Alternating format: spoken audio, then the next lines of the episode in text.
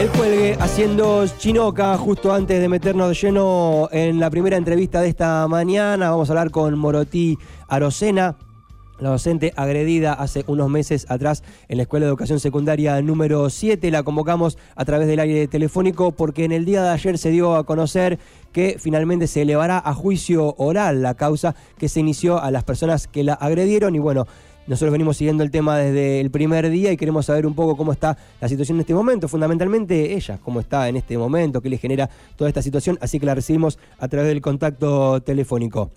Morotí, bienvenida al aire de Remedio Chino en K2 Radio. Pacho te saluda, ¿cómo estás? ¿Todo bien? Hola Pacho, buenos días a vos y a toda la audiencia. Te escucho muy lejos, te escucho medio bajito. Ok, ahí, ¿me escuchas un poquito mejor? A ver, eh, sí. Ahí, perfecto. Ahí te escucho. Igual sigo escuchando medio lejos, pero bueno. Bueno, ahí te sigo dando más retorno. Ahí tendríamos que estar un poquito mejor. ¿Ahí estamos mejor? Bien, sí, estamos mejor. Bueno, buenísimo. Eh, bueno, muchas gracias también por dar lugar a, seguir hablando de este tema que en su momento movilizó mucho a la sociedad necochense también. Y lo sigue haciendo porque, bueno, la verdad que me siguen llegando muchos mensajes de mucha gente incluso gente que no conozco de distintos lugares del país, es muy loco eso, que se han movilizado con el tema y que me escriben y me consultan cómo están o me cuentan cosas que les han pasado también.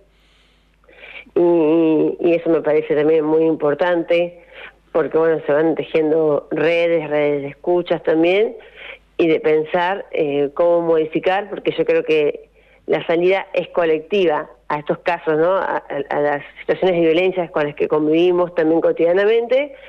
Eh, si bien em, hablamos de casos puntuales como fue el mío, tanto los motivos como las soluciones son colectivas.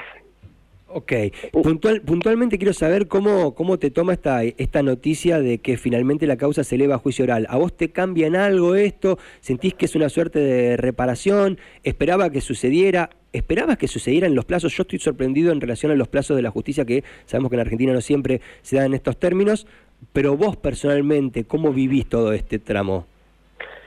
Yo sigo viendo ese tramo bastante complejo porque todavía por ejemplo, esto que parece que fuera rápido, lo de la justicia, por otro lado, lo que va muy lento es mi atención médica, por ejemplo, con la RT, porque todavía sigo luchando para que me traten el estrés postraumático con cobertura laboral.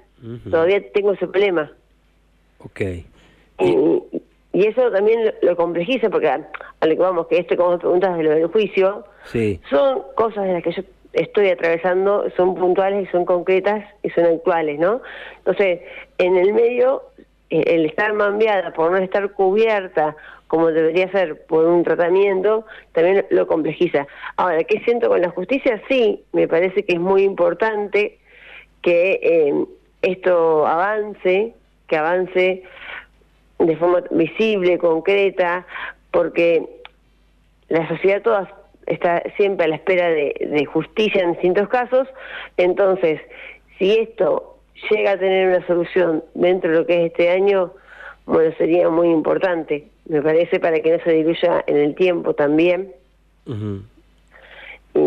¿Tenés, idea acerca de los plazos una vez que se inicie el juicio? ¿Qué, qué información manejas al respecto? ¿Lo, seguís a ese tema? Sí, sí, lo, ah. sigo, todo el tiempo. Perfectamente podrías haberlo derivado, ¿no? En, tus representantes legales y hubiese sido Sí, sí, o sea, eh, lo, lo siguen mis abogadas Cintia Mónaco y Jorgelina Serrano, pero bueno, yo también, yo también, eh, porque bueno, es inevitable también, o sea, es, es importante para mí eh, tiene que ver con, mi cotidianidad y bueno, no, me es ajeno lo que pase con eso, por supuesto. Y a esta altura lo que sabemos es que el fiscal pidió la elevación a juicio, mm. entonces la causa sale del juzgado de garantías y pasa al correccional. Ah, ok.